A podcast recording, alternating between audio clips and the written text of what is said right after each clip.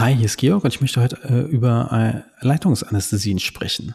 Ähm, am Anfang meiner Assistenzzeit hatte ich damit ein paar Probleme, weil ich irgendwie nie so wirklich gut den Nerv getroffen hat und manchmal habe ich ihn auch zu gut getroffen, so dass es dann auch danach äh, Beschwerden äh, gab oder sogar Schmerzensgeldsforderungen. Deshalb habe ich denn immer im Laufe meiner äh, Berufskarriere bin ich eher zum Leitungsvermeider geworden, bis ich dann einmal auf dem Wurzelspitze Üday von Leitungsalternativen gehört habe.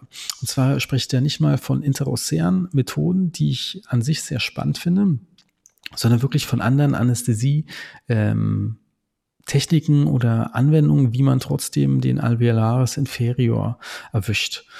Und zwar ist es auch sehr spannend, weil das Ganze auch bei Wikipedia sogar erwähnt wurde unter seltene äh, Leitungen äh, oder Anästhesiemethoden, wenn man ähm, den Begriff Lokalanästhesie in der Zahnmedizin googelt. Und äh, wenn man dann sich ein bisschen weiter damit beschäftigt, findet man auch tolle YouTube-Videos, die gefühlt auch äh, mindestens aus den 80ern oder 90ern ko äh, kommen, die das aber super gut erklären, gerade die Akinosi-Leitung. Und äh, ich mittlerweile nutze ich die Akinosi-Leitung sehr gerne. Und und kann schon fast schon Fazit äh, ziehen. Ich bin zwar selber nicht so viel chirurgisch unterwegs, jetzt kann ich euch nicht sagen, ob bei, bei einer Achter Ost das funktioniert. Ich habe aber im Blog neben dem Video auch so einen Buchlink äh, ähm, gepostet. Da kann man, ist die Seite bei Google Books zufällig freigeschaltet und da kann man sich das auch durchlesen, aber da steht im Prinzip drin, dass man ähm, das auch bei einer Achter äh, Ost im Prinzip nutzen kann. Ja.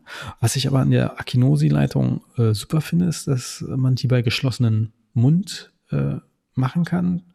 Ähm, es ist kein Knochenkontakt nötig, also ich denke ich mal, es ist angenehmer für den Patienten, äh, weil ich ja manchmal trotzdem so ein bisschen kleiner Leitungsvermeider bin. ist Es ganz praktisch, dass wenn ich doch im Unterkiefer irgendwie äh, eher probiert habe, über interrudimentär das Ganze äh, taub zu bekommen, dass ich dann trotzdem noch die Option kann, auch mit Kofferdamm nochmal problemlos äh, zu anästhesieren.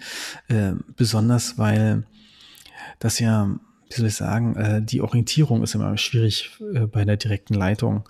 Man auch immer diese Tipps so zwei Zentimeter über dem letzten Molan, ähm, fand ich alles nicht so hilfreich. Bei der Akinosi, da kann ich ja quasi den aufsteigenden Ast äh, tasten.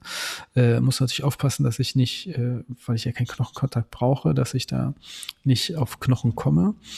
Und äh, spritze dann zwar so ein bisschen ins Blinde. Äh, Richtlinie ist ja, dass man so zweieinhalb Zentimeter äh, tief reingeht, dann hat man ungefähr die richtige Höhe.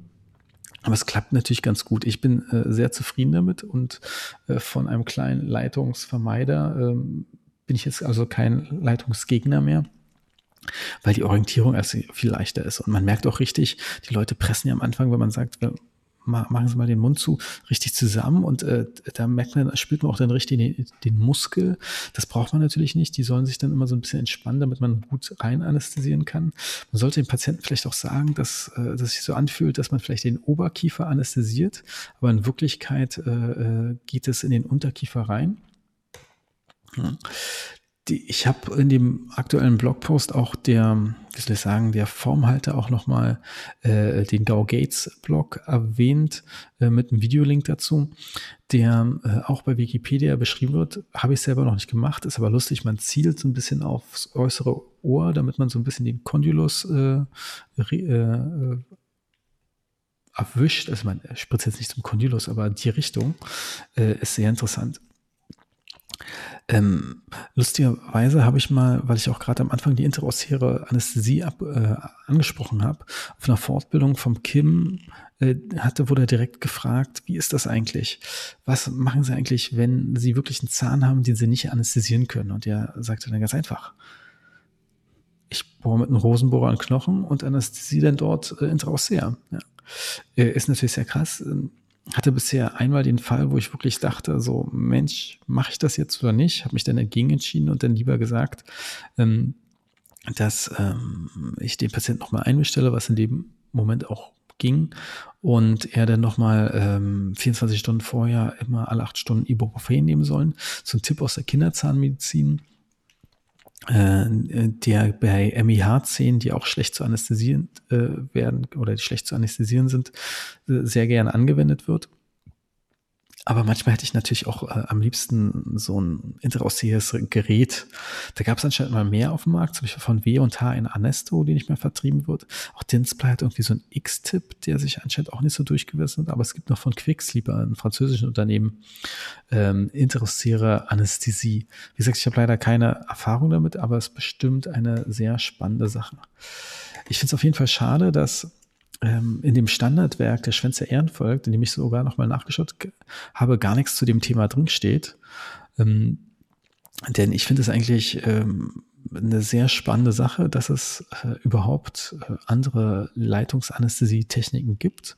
Und ich kann euch äh, bloß die, den, das Video dazu sehr empfehlen und wünsche euch noch viel Spaß. Bis zum nächsten Mal.